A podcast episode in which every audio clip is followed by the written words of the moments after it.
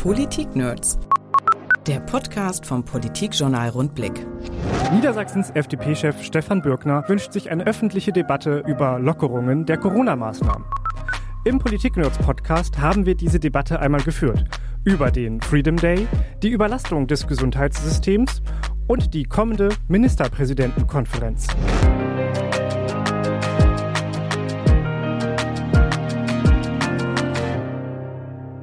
Hier sind die Politik-Nerds. Mein Name ist Niklas Kleinmichter und bei mir im Podcaststudio des Politikjournals Rundblick ist Stefan Bürkner, der Landesvorsitzende und Fraktionschef der FDP in Niedersachsen. Schön, dass Sie da sind. Ja, vielen Dank. Hallo, Herr Kleinmichter. Herr Bürkner, lassen Sie uns eine Öffnungsdiskussionsorgie feiern. Sie gucken entsetzt. Nee, ich gucke nicht entsetzt. Ähm, das ist ähm, ähm, ein, ein Zitat aus einem Tweet von mir, womit wir anspielen auf die Äußerungen der damaligen Kanzlerin Merkel, die ja vor ähm, Öffnungsorgien gewarnt hat. Ähm, wir sind ausdrücklich dafür, und das äh, greifen wir etwas überspitzt auf natürlich, ähm, äh, wir sind ausdrücklich dafür, dass wir heute äh, schon über Öffnungen reden müssen, in dem Wissen, dass wir noch in einer, ähm, ich sag mal, aktuellen Infektionsdynamik uns befinden. Ähm, aber es ist auch klar, dass diese Omikron-Welle alsbald wieder abflacht. Und auf diese Phase wollen wir vorbereitet sein und wir wollen es nicht mehr so, wie die Landesregierung das immer so macht, dass sie dann plötzlich und überraschend mit irgendwelchen Vorschlägen kommt, sondern wir wollen dass man auch im Landtag ähm, in den Ausschüssen darüber spricht, ähm, wie tatsächlich solche Öffnungen aussehen können, vielleicht in einem Stufenplan gestaltet werden können. Und dieser Debatte verweigert sich Stefan Weil äh, bisher immer noch. Und da gibt es so eine ja, vertröstende Hinhaltetaktik. Ähm, von wegen werden Öffnungen in Aussicht gestellt, aber ähm, äh, nie konkreter benannt. Diese Öffnungsdiskussionsorgien, also dieses Wort ist für mich ein totales Corona-Unwort geworden. Ein anderes Wort, das ich ähnlich schlimm finde, das ist dieser Freedom Day, der im vergangenen Jahr mal diskutiert mhm. wurde. Da haben sie sich auch zu positioniert, die haben ihn gefordert, den Freedom mhm. Day, wie ihn damals, glaube ich, mhm. äh, die Briten gemacht haben.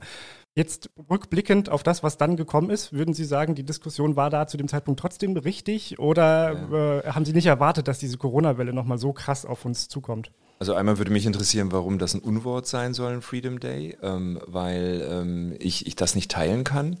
Ähm, weil die Forderung, die da drin steckt nach äh, Freiheit, ist, glaube ich, etwas, was in einer freiheitlich-demokratisch organisierten Gesellschaft eigentlich der Normalzustand sein muss, ähm, in der es zur Bewältigung einer aktuellen Krise sozusagen ja auch eine Art Notstandsgesetzgebung gibt. Ne? Wir werden per Verordnung regiert. Das ist, ist eigentlich, eigentlich wirklich die absolute Ausnahme, gerade wenn es so weitgehende Regelungen sind.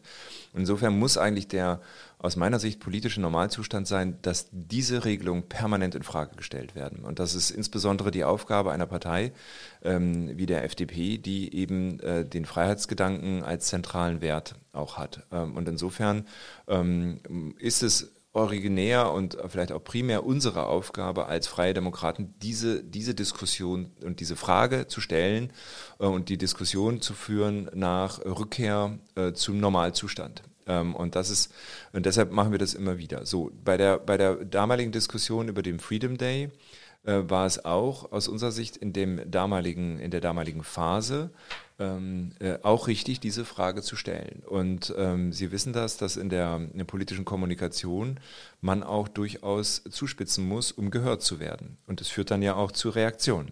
Das ist ja gewollt, weil wir die Debatte führen wollen. Ähm, die die, die Pandemie hatte sich dann äh, sozusagen so entwickelt, dass dann die Infektionszahlen sehr wieder stark gestiegen sind, sodass wir ähm, nicht in diese Phase kommen konnten, das ist auch der Sache nach, glaube ich, gerechtfertigt, dass man zu äh, weitgehenden Öffnungen kommt. Trotzdem war unsere Forderung aus meiner Sicht auch sozusagen mit dem damaligen Wissen richtig und zutreffend, eine Debatte über Öffnungen einzufordern. Und das war das, was wir damals auch im Landtag gesagt haben, was wir mit dieser Forderung plakativ verbunden haben. Und das ist auch das, was wir heute wieder einfordern, dass wir ähm, über Öffnungen auch reden müssen. Das ist nicht der Ausnahmezustand, das ist der Normalzustand. Und wenn wir nicht darauf hinweisen und darauf drängen, tut das äh, in Niedersachsen keiner. Mich hat an dem Begriff immer eher gestört, dass er so schnell zur Floskel geworden ist und, und ein, ein, Polarisierungspunkt, wo man dann dafür oder dagegen war. Und ja. gerade die Diskussion, die, die ich richtig finde und über die wir jetzt ja auch nochmal reden wollen, ja. ähm, die ist dadurch, glaube ich, zu kurz gekommen. Aber das ist, äh, wie Sie schon sagen, ja eine Frage der, der, der politischen Kommunikation, der Zuspitzung, die sicher ja. auch notwendig war. Nur nochmal zur Einordnung äh, meiner Position dazu. Manche sagen aber auch jetzt wieder es ist der falsche Zeitpunkt, um überhaupt über Lockerungen zu sprechen, weil wir uns noch vor dem Peak der, also der, dem Spitzenpunkt äh, der aktuellen Welle befinden. Und das könnte die Bevölkerung verunsichern, wenn jetzt unterschiedliche Signale kommen. Wenn eigentlich gesagt wird, wir müssen jetzt noch mal zwei, drei Wochen zusammenhalten, durchhalten, wie es ja immer wieder heißt.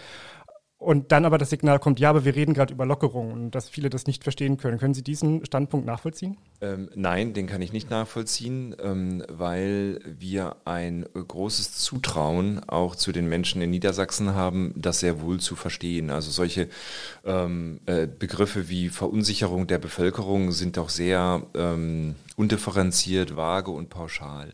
Ähm, also das halte ich nicht für, für zielführend. Es ist eher eine Frage, wie man eine solche Debatte führt. Man kann ja, das ist für uns auch klar, ähm, äh, dass wir auf einen Zeitraum abzielen, wenn, die, wenn der Peak erreicht ist, wenn nicht, zu, nicht mehr zu befürchten ist. Und darum geht es eigentlich. Es geht gar nicht mehr so sehr um die Inzidenzzahlen, sondern um die ähm, Situation in den Krankenhäusern. Wenn klar ist, dort ist keine Belastungssituation erreicht oder absehbar nicht mehr zu befürchten, spätestens an diesem Zeitpunkt müssen wir und da komme ich nochmal drauf zurück, in einer freiheitlich-demokratischen Gesellschaft über die Rückkehr zum Normalzustand reden. Und ähm, eigentlich muss die Regierung von sich aus das adressieren. Und eben aus meiner Sicht, das wäre meine Erwartung auch an Stefan Weil und Bernd Althusmann, müssten die auch mal so eine Art, mindestens so eine Art Stufenplan auf den Tisch legen und sagen, okay, es ist ja absehbar, wenn Blick nach Dänemark, Großbritannien und in andere Staaten, hm, wie sich diese Welle verhalten wird, da sind wir ja keine, keine Ausnahme davon.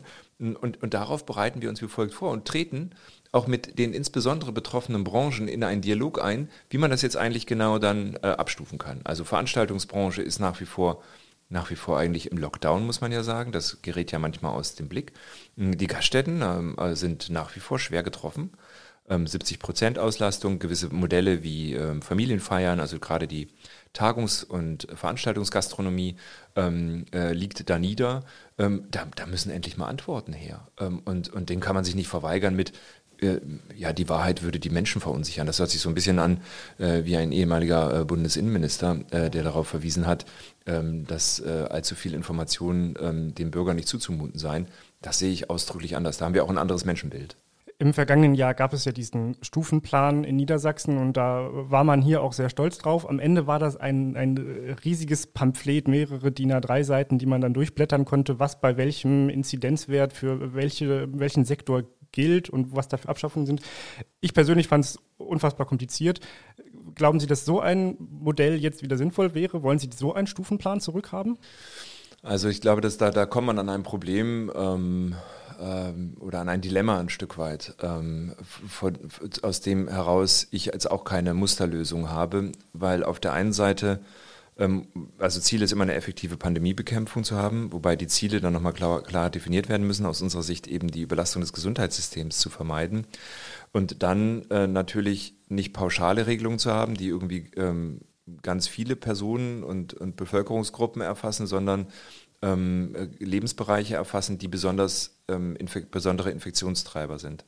Und das war auch immer unser Ansatz, dass wir gesagt haben, wir wollen sehr wohl regionale ähm, Differenzierung, wir wollen auch auch im Prinzip auf, ähm, ja, uns auf die Bereiche begrenzen, wo es eben ähm, und branchenspezifisch dann im Zweifelsfall vorgehen, wo es besonders relevant ist für das Infektionsgeschehen. Und das führt natürlich zu einer relativ hohen, äh, starken Ausdifferenzierung der Regelungen. Ähm, das auf der anderen Seite, das, äh, die, das andere Seite ist halt, ja, das ist alles zu unübersichtlich, zu kompliziert, wer soll das denn noch verstehen? Mm, ja, das ist dann sozusagen so ein Dilemma, da habe ich jetzt ehrlich gesagt auch keinen Ausweg, mir wären die einfachen, klaren Regelungen auch lieber sodass aber ein solcher Stufenplan natürlich so einfach wie möglich gehalten werden muss. Äh, da, da glaube ich, darf man auch Unschärfen in Kauf nehmen. Also man muss nicht bis ins letzte Detail alles regeln. Aber im Prinzip wäre das schon der Gedankengang, dass man aber an die äh, neuen ähm, äh, maßgeblichen Kriterien angepasst einen solchen Stufenplan nimmt. Also nach meiner Einschätzung wird man sich da im Wesentlichen von der Inzidenz verabschieden können. Die ist ähm, aus meiner Sicht nicht mehr äh, tragfähig, sondern wir werden äh, uns auf die ähm, Belastung des Gesundheitssystems, also die ähm, ähm äh, Hospitalisierungsrate und die ähm, ähm, Intensivstationsbelastungssituation äh, konzentrieren müssen. Und ja, müssen aber natürlich auch immer im Blick haben, wir wissen nicht, was im Herbst passiert und so weiter. Ne? Also insofern so ein, so ein ähm, das, das muss dann auch anschlussfähig bleiben. Aber das wäre aus meiner Sicht ähm, eigentlich das Richtige. vorgehen. Dieser Stufenplan im vergangenen Jahr hatte ja den Charme, dass er in beide Richtungen zu lesen war. Also es war kein Lockerungsplan, man konnte ihn auch immer wieder herausholen als, als äh, Verstärkungsplan im Prinzip. Ähm, kam dann nicht dazu, weil man das Modell dann wieder umgestellt hat. Aber ein Kritikpunkt an diesem Lockerungsplan war ja auch, oder an diesem Stufenplan, den wir damals hatten, er hatte gar keine richtige Stufe Null. Es, es gab keinen Ausweg. Richtig, das ist richtig und das müsste auch abgebildet sein. Ähm, das haben wir auch kritisiert und, und eingefordert im Landtag, dass man auch mal äh, darlegen muss, ab wann es denn gar keine Einschränkungen mehr gibt. Und das ist so auch im Prinzip so eine, so eine Grundkritik, die ich gegenüber den Regierungsfraktionen und der Landesregierung habe, ähm, dass man irgendwie den Eindruck hat, für die ist das mittlerweile der Normalzustand geworden. Es muss da irgendwelche Regelungen geben und gar nicht mehr wirklich hinterfragt wird, ob sie wirklich noch notwendig sind oder ab welchen Punkten denn tatsächlich auch auf äh, Einschränkungen die Freiheitsrechte dann wirklich verzichtet werden kann. Mm, und ich denke nochmal, um darauf zurückzukommen, dadurch, dass der ähm, reine ähm, Inzidenzwert bezüglich der Infektionszahlen ähm, äh, an Aussagekraft verloren hat, äh, wird die Landesregierung gefordert sein, da jetzt stärker äh, klar, klar zu bekennen, was Sache ist. Ähm, und da sind natürlich auch, muss man sagen, die, die Äußerungen vom Bundesgesundheitsminister Lauterbach mit Blick auf die, ähm, auf die Anzahl der Verstorbenen, also dass das jetzt das Kriterium ist, äh, auch nicht hilfreich. Ne? Also das halte ich auch nicht für wirklich zielführend, weil wir dann plötzlich in eine Diskussion kommen, die ja auch also dann müssten wir auch bei anderen Erkrankungen Sterberaten noch viel stärker in die Betrachtung nehmen für die Frage, welche staatlichen Regulierungen man eigentlich vornimmt, um diese Todesfälle zu verhindern. Ähm, in einer Situation, in der wir Zugang zu Impfstoffen haben, äh, wo jeder auch selbstbestimmt entscheiden kann, ob und inwieweit er sich vor dem schweren Verlauf schützt, wo eine Überlastung des Gesundheitssystems in dem Maße, zumindest jetzt bei der Omikron-Welle, nicht mehr zu besorgen ist, ähm, da ist die Rechtfertigung für starke und weitgehende Einschränkungen auch nicht mehr gegeben. Und da muss natürlich wirklich eigentlich der Normalfall endlich wieder sein, dass wir auf solche Regelungen verzichten. Und deshalb ist so eine Stufe Null natürlich entscheidend, also auch wichtig. Ja. Mhm. Die Landesregierung bzw. Heiko Scholz, der Leiter des Corona-Krisenstabs, hat, ich meine, am Dienstag noch einmal gesagt, naja, die Landesregierung hat eine Exit-Strategie, ein Exit-Modell, wir müssen gar nichts Neues auflegen, denn es gibt ja diese drei Warnstufen. Jetzt sind wir nur seit Weihnachten in Warnstufe 3 damals gab es keine Begründung dafür, denn man hat kurzerhand politisch entschieden, dieses Modell gilt jetzt gar nicht mehr. Wir, wir nehmen zwar alles aus Warnstufe 3, aber auch wenn die Kriterien dafür gar nicht erfüllt sind. Jetzt sagen Sie, stellen in Aussicht, ja, vielleicht könnten wir jetzt die Warnstufe 3 oder die, diese, diese Dauerwarnstufe, die Winterruhe, wie sie dann genannt wurde, ja, aussetzen und sagen dann gleich, naja, jetzt haben wir ja aber auch die Werte erfüllt. Also dann hätten wir quasi trotzdem Warnstufe 3. Ja, ähm, und das System ist eben nicht mehr belastbar. Also weil es ähm, eine der Stufen ist ja die Inzidenz, ähm, eines der Kriterien und die, die taugt nicht mehr. Das hat der Ministerpräsident auch selber schon eingeräumt. Deshalb bin ich etwas verwundert, dass ähm, Staatssekretär Scholz das dann irgendwie als die äh, ein belastbares System verkauft, nachdem man dann ja wieder zurückkehren könnte. Und es scheint mir genau eine solche Logik zu sein, solange man in Warnstufe 3 bleibt, ist egal, wie man es begründen kann. Hauptsache, man bleibt da drin und das ist natürlich keine Exit-Strategie. Das ist genau diese, diese Hinhaltetaktik, die die Landesregierung verfolgt. Ähm, man will sich offensichtlich äh, um jeden Preis quasi bis zum äh, Peak mindestens quasi jetzt in diesem Regularien, äh, Regelwerk bleiben ähm, und, und dann gegebenenfalls über Lockerungen sprechen. Und das halte ich halt für, ja, aus den gesagten Gründen nicht für nicht akzeptabel. Habe mir eben gerade nochmal versucht, die aktuellen Zahlen rauszusuchen. Ganz genau, tagesaktuell habe ich sie nicht. Manche sind von gestern, manche sind von heute. Jedenfalls bei der Inzidenz liegen wir weit im roten Feld. Die, die Zahl ist ja also im Vergleich zu dem, was wir in den letzten Jahren äh, als, als Orientierungspunkt hatten, gigantisch. Wir sind bei 1208,2 äh, als 7-Tage-Inzidenz. Bei der Hospitalisierungsquote liegen wir mit 11,4 auch im roten Bereich, aber jetzt der Punkt, den Sie auch schon angesprochen haben, die Intensivbettenbelegung mit 5,8 Prozent sind wir da in diesem festgelegten gelben Sektor. Also würden Sie auch sagen, eigentlich müsste das ausschlaggebend sein und ähm, dort sehen wir, es ist nicht so schlimm. Genau, also die, die Überlastung des Gesundheitssystems und die Funktionsfähigkeit des Gesundheitssystems war von Anfang an ähm, für uns zumindest äh, das, das entscheidende Argument. Ähm, das ist wirklich Aufgabe des Staates, das sicherzustellen, dass das nicht überlastet und ähm, funktionsunfähig wird.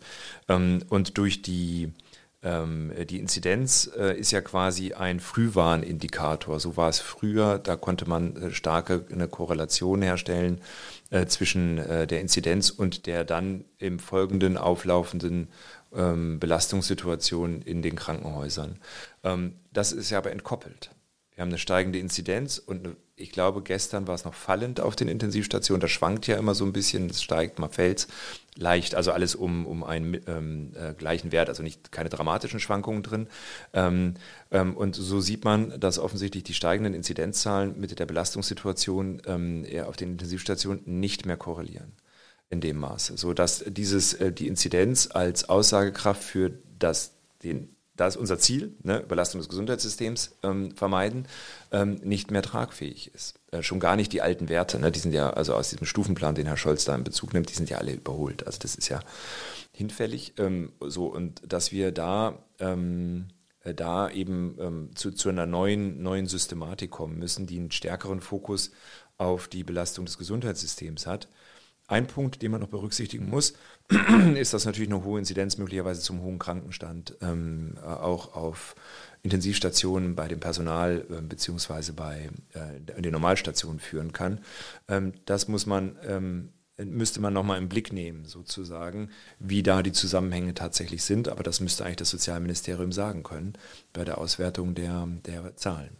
Schauen wir nochmal weg von diesen Zahlen, die ja sehr abstrakt sind, äh, ins normale Leben. Ich kenne viele Leute, die sagen, ja gut, wir haben jetzt seit Weihnachten Winterruhe, aber ich merke davon eigentlich mhm. gar nichts, weil es mich nicht so betrifft. Im Landtag haben Sie neulich selber gesagt, von einem Lockdown sind wir ja weit entfernt. Wo würden Sie denn sagen, sind die krassesten Einschnitte, Einschränkungen, ein paar haben Sie eben schon genannt, aber wo würden Sie jetzt als erstes ansetzen, wenn Sie sagen, Peak ist überschritten, was muss jetzt geöffnet werden? Also, äh, eine, was ich noch dazu sagen möchte, ist, ähm, ja, wir haben keinen flächendeckenden Lockdown, das ist auch gut so und das ist aus meiner Sicht eine klare Folge des Regierungswechsels in Berlin. Äh, so wie wir die Regierung Merkel erlebt haben, äh, ist meine Einschätzung, dass wir äh, im Prinzip seit Dezember im Lockdown wären angesichts dieser ähm, äh, Inzidenzentwicklung und wahrscheinlich bis heute noch im Lockdown wären. Ähm, und der erst im ähm, März vielleicht sein Ende finden würde. Ähm, also insofern ist das, glaube ich, schon mal ähm, äh, gut, dass man zu differenzierteren Lösungen gekommen ist und die äh, sind maßgeblich bedingt durch die Änderung des Infektionsschutzgesetzes auf, Bundes, auf Bundesebene, sodass wir da eben nicht diesen pauschalen Lockdown haben. Das finde ich erstmal äh, gut und ähm, ähm, gut und richtig. Wo wir Einschränkungen haben, ich, also so erlebe ich das, so wie Sie das auch beschreiben, dass wir in, in vielen Lebensbereichen die Menschen sich gut arrangiert haben. Ne? Ihren Tagesablauf, das kriegen sie irgendwie hin. Klar, in den Schulen haben wir eine, eine ziemliche Infektionsdynamik ähm, und das, da, da ist also noch ein unmittelbares Erleben für viele Menschen ähm, natürlich da. Aber sonst im Alltag irgendwie hat man sich, hat, hat sich das so ein bisschen zurechtgeruckelt. Deshalb ist, glaube ich, auch die, ähm, der Druck erstmal in der allgemeinen Bevölkerung nicht so riesig groß. Aber das darf nicht darüber hinwegtäuschen, dass wir dramatische Einschränkungen noch haben. Etwa im Bereich der privaten Haushalte. Wir haben eine Beschränkung auf zehn Personen.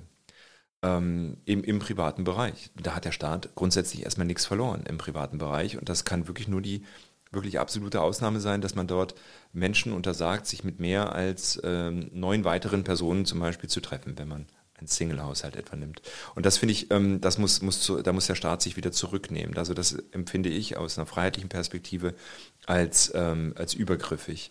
Ähm, der zweite Punkt, den habe ich schon angesprochen, ist natürlich die Gastronomie. Einmal die 70-Prozent-Regel, die wir da haben.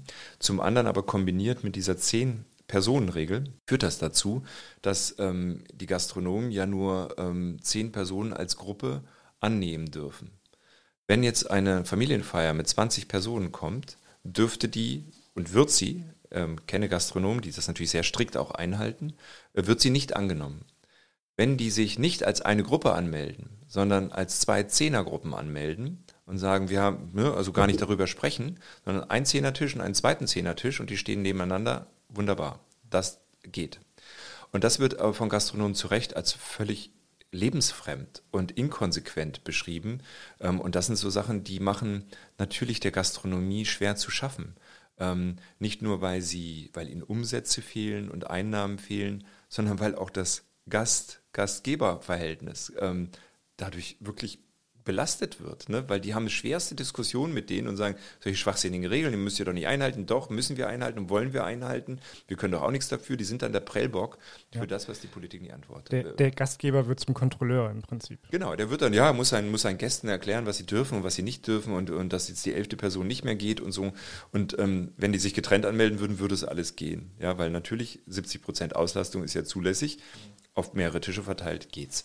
Ähm, so, und das ist, das sind so Sachen, die, die, die und da gibt's die Hilferufe aus der Gastronomie, die müssen äh, dringend beendet werden. Stadien ist noch so ein Thema, ist für mich ähm, überhaupt nicht nachvollziehbar, warum man sich in Niedersachsen auf 500 Besucher begrenzt. Da heißt es ja immer, ja, wir müssten den, ähm, die, die, die, den Verkehr zum Stadion entzerren. Ne? Da ist die Gefahr groß. Also, da muss man ja mal, mal, mal einen realistischen Blick drauf machen. Ja? Äh, ein Stadion wie in Hannover, glaube ich, 40, 45.000 äh, Plätze, oh, ungefähr, vielleicht genau weiß ich es nicht.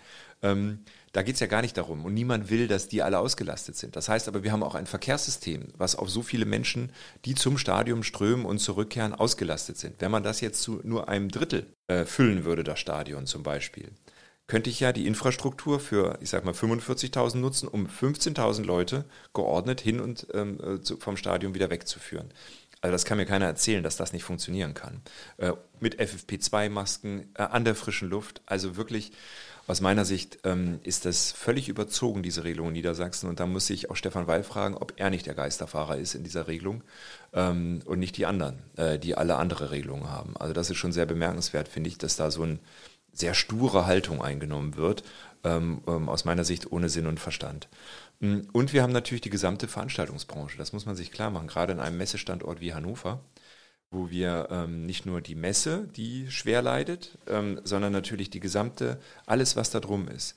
Also ähm, Hotelgewerbe, äh, Messebau, äh, Catering, gesamte Veranstaltungsservice, das liegt brach. Und die Leute stehen vor also sozusagen ein bisschen an, an, der, an der Schwelle ihrer Existenz sozusagen oder an dem Abgrund, dass ihre Existenz verloren geht.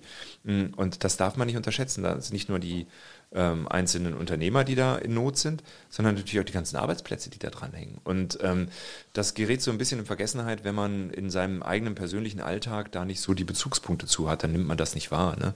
Aber ähm, der, die Not ist da schon noch groß. Das darf man nicht, nicht unterschätzen und äh, so tun, als wenn das einfach so weitergehen könnte. Ich habe unsere Gesellschaft immer als sehr liberal wahrgenommen merke aber auch im Moment, dass es so Tendenzen gibt, die sagen, ja, nee, ich finde das ganz gut, dass der Staat das so stark reglementiert. Sie sind nun die starke Stimme für die Freiheit. Es gibt aber auch in den vergangenen Monaten immer wieder die Stimmen, äh, gerade intellektuelle Stimmen, die sagen, ja, jemand, der so sehr auf Lockerung pocht, der hängt ja einem überkommenen Freiheitsbegriff an. Haben Sie diese Kritik auch schon mal gehört und wie reagieren Sie darauf? Ja, ich bin immer sehr erstaunt darüber, dass Menschen, die sonst mit freiheitlicher Debatte nichts zu tun haben, äh, plötzlich sich aufschwingen zu dem, denjenigen, die äh, den Freiheitsbegriff erklären müssen. Und da kann ich äh, versichern, dass das bei äh, den Freien Demokraten nicht der Fall ist. Also das ist bei uns ja eine permanente Diskussion und selbstverständlich sind Freiheit und Verantwortung nicht voneinander zu trennen. Ähm, und ein, äh, ein, ein ähm, isolierten Freiheitsbegriff im Sinne ähm, ähm, unabhängig auf die Auswirkungen von Ausübung der Freiheitsrechte auf andere Menschen, den gibt es in äh, unserem Liberalismus, in dem Liberalismus nicht. Ähm, das ist ja untrennbar miteinander verbunden, dass sozusagen die Freiheit des einen, wie es immer so schön heißt, dort endet, ähm, wo die Freiheit des anderen beginnt. Ähm, und ähm, das ist eine Selbstverständlichkeit. Also das ist, äh, das, da brauchen wir auch keine Belehrung oder keine, keine ähm, äh, irgendwie jetzt äh, aufklärenden Worte von irgendwelchen Menschen, die eigentlich ähm, insbesondere nicht von denen, die eigentlich sonst mit der Freiheit nichts am Hut haben. Also insofern, klar, diese Diskussion ähm, wird geführt, die können wir auch gerne führen. Also das ist, ähm, aber da sind wir, glaube ich, in unseren Positionierungen auch sehr klar ähm, an einem äh, ich sag mal, an einem komplexen Freiheitsverständnis ähm, äh, selbstverständlich orientiert. Klar ist, dass das Individuum nur in der, in der Gesellschaft und in der äh, Rücksichtnahme, und das ist eine Selbstverständlichkeit aus dem Freiheitsbegriff heraus, Rücksichtnahme auf die Freiheitsrechte anderer, äh, dass er die gleichen äh, individuellen Freiheitsrechte hat, ähm, äh, eben bestehen kann und da natürlich immer ein Ausgleich stattfinden muss. spiegelt sich im Übrigen natürlich auch in unserer Verfassung sehr klar wider. Ne? Dieses abwägende, ähm, äh, wo unterschiedliche Grundrechte miteinander in Beziehung zu setzen sind und am Ende dann ein Ausgleich gefunden werden muss. Also das ist eigentlich selbstverständlich. Dafür braucht man eigentlich keine, keine tiefergehenden Debatten führen. Aber bitte, wer die führen möchte, ich glaube, sie werden vielfach nur geführt, um zu versuchen, den Freiheitsbegriff eigentlich zu diskreditieren und zu attackieren. Aber das können wir, können wir argumentativ, glaube ich, gut äh, beherrschen. In den nächsten Wochen stehen nun oder in den nächsten Tagen vielleicht sogar wieder sehr konkrete Entscheidungen an. Nächste Woche kommt die Ministerpräsidentenkonferenz wieder zusammen. Sind Sie zuversichtlich, dass es jetzt Lockerungen geben wird, dass man sich von diesem Regime wieder verabschiedet? Oder haben Sie eher Sorge, dass es noch eine ganze Weile so bleiben könnte? Ähm, also ich bin, äh, tue mir im Moment schwer, die ähm, MPK ähm, einschätzen zu können, äh, wie das jetzt weitergeht. Denn ähm, einzelne, also es gibt ja sehr, sehr unterschiedliche Stimmen jetzt. Ne? Also das war eine Zeit lang, glaube ich, einheitlicher, äh, gerade sozusagen, was die Bayern in den letzten Tagen abgezogen haben, ähm, was Söder da gebracht hat, ähm, äh, spricht ja dafür, dass es dort eben so ohne weiteres nicht mehr zu einstimmigen Beschlüssen kommen wird. Und deshalb ist die Frage, welchen Wert die MPK eigentlich bei der, bei der Pandemiebekämpfung noch hat. Ähm, und mir scheint eben es so zu sein, dass die ähm, CDU-Seite jetzt sehr stark ihre parteipolitische Profilierung und dem Versuch, sich in der Opposition zu behaupten, in den Vordergrund stellt und da eben auch äh, Dinge tut, die im Widerspruch zu dem stehen, was sie selber bisher gefordert haben, also wie etwa Söder jetzt bei der Frage der Impfpflichtdebatte und sogar Recht bricht, indem er ankündigt, er wird Bundesrecht nicht umsetzen. Das ist ja eine neue Dimension, die sich da ergibt, was zeigt, dass man da auf Konfrontation gibt. Deshalb, wenn Sie fragen, was kommt bei der MPK raus, für mich ganz schwer im Moment einzuschätzen. Ich vermute mal ein Minimalkonsens. Ähm, irgendwie wird das irgendwie weich gewaschen sein und so, dass sich da jeder hinter versammeln kann. Da gibt es irgendwie ein allgemeines Papier, mh, wo dann vielleicht eine Öffnungsschritte avisiert werden, so ungefähr. Und der eine interpretiert das dann in Bayern anders als, ähm, als hier Stefan Weil in Niedersachsen. Und was glauben Sie passiert in Niedersachsen? Ich befürchte, dass die Landesregierung bei ihrer verzögernden Hinhaltetaktik bleibt ähm, und äh, dann den, ähm, also die MPK sozusagen und dann in der Folge den Peak der äh, Omikron-Welle abwartet, um sich dann als die äh, Öffner zu präsentieren ähm, ohne eben vorher eine äh, nachvollziehbare äh, öffentliche Debatte und insbesondere auch das Gespräch mit den besonders betroffenen äh, Branchen geführt zu haben, äh, wie denn sowas tatsächlich aussehen könnte. Stefan Bürgner von der FDP fordert eine offene Debatte über die Öffnungen nach der aktuellen Corona-Welle, die wir jetzt schon beginnen sollten. Es geht dabei um zurückgewonnene Freiheitsrechte für private Haushalte, um äh, lockere Regelungen in der Gastronomie, mehr Rechte in den Fußballstadien bei anderen Großveranstaltungen und überhaupt für die Veranstaltungsbranche. Dazu sollen vor allem die Maßstäbe überprüft werden, nach denen wir im Moment Corona-Beschränkungen beschließen. Es sollte mehr um die Überlastung des Gesundheitssystems gehen und dabei auch berücksichtigt, wie sich vielleicht das Pflegepersonal auch einfach, selbst wenn sie geimpft sind, mit Corona infizieren könnte. Herr Böckner, vielen Dank, dass Sie hier waren. Ja, vielen Dank. Politik-Nerds. Mehr Infos unter rundblick-niedersachsen.de.